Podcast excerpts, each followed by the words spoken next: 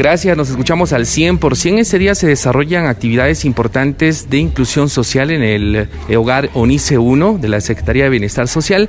Gladys Pérez, quien es trabajadora social de este hogar, nos cuenta cuáles son las actividades que se han desarrollado de inclusión social y sabemos que hoy se tiene programada una actividad muy importante eh, con las residentes de este hogar. Bienvenido.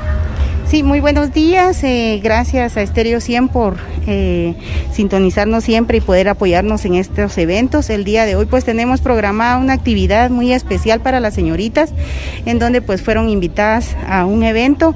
El día de hoy eh, inicia con un almuerzo y luego pues van a tener diferentes actividades recreativas y de convivencia. pues las señoritas el día de hoy pues las están maquillando y arreglando para que puedan estar ya listas para la tarde. Y bueno, esta actividad eh, que se está desarrollando previo a la otra que también tiene que ver con inclusión social.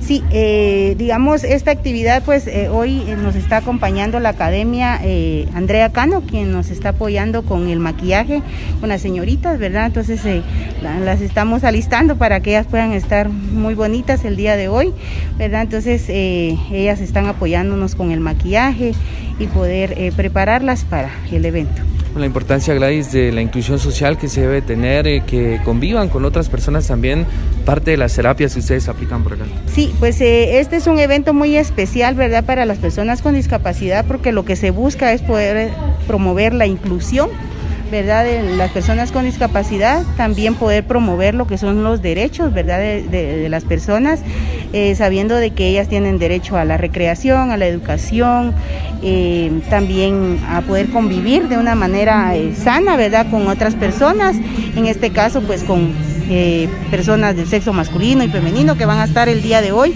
pues compartiendo en esta fiesta. Gracias a las palabras de Gladys Pérez de Fundación Down Guatemala, quien eh, organice esta actividad y que es parte de los programas de, inclusión social que se realiza y en ese caso apoyando a las residentes del hogar Unice 1 en la ciudad de Quetzaltenango. Retorno a cabina como nos escuchamos.